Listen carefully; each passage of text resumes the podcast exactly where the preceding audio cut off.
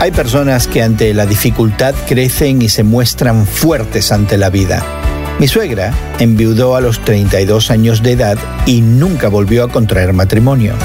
A pesar de enfrentarse a la maternidad y la escasez de recursos materiales, pudo sacar a su familia adelante infundiéndoles el temor de Dios.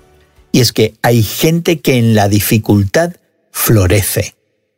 Hoy en la palabra, Lucas 2 del 36 al 40 nos dice que, en muchos sentidos, Ana era una de esas personas que crece en la dificultad. Ana había enviudado cuando apenas tenía unos 22 años. Nunca más contrajo matrimonio y se dedicó por completo a servir en el templo por 85 años. Calcula su edad. Es muy probable que ver a una anciana de esa edad servir en el templo llamara la atención. El hecho es que Ana era conocida y respetada como profetisa, una mujer a quien y por medio de quien Dios hablaba. Ana estaba en el templo todo el día, desde la mañana hasta la noche, intercediendo en oración y ayunando. Una de sus peticiones favoritas parece haber sido que Dios cumpliera su promesa de enviar a un Salvador, porque en cuanto vio a Simeón con este bebé en sus brazos, corrió a su lado e inmediatamente reconoció al niño como el prometido.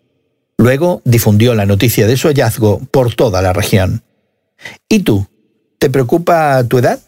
¿Tu estado civil? ¿Tus recursos financieros? ¿Tu nivel educativo como problemáticos para ser usado por Dios?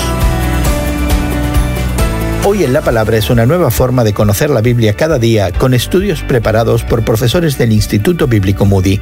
Encuentra Hoy en la Palabra en tu plataforma de podcast favorita.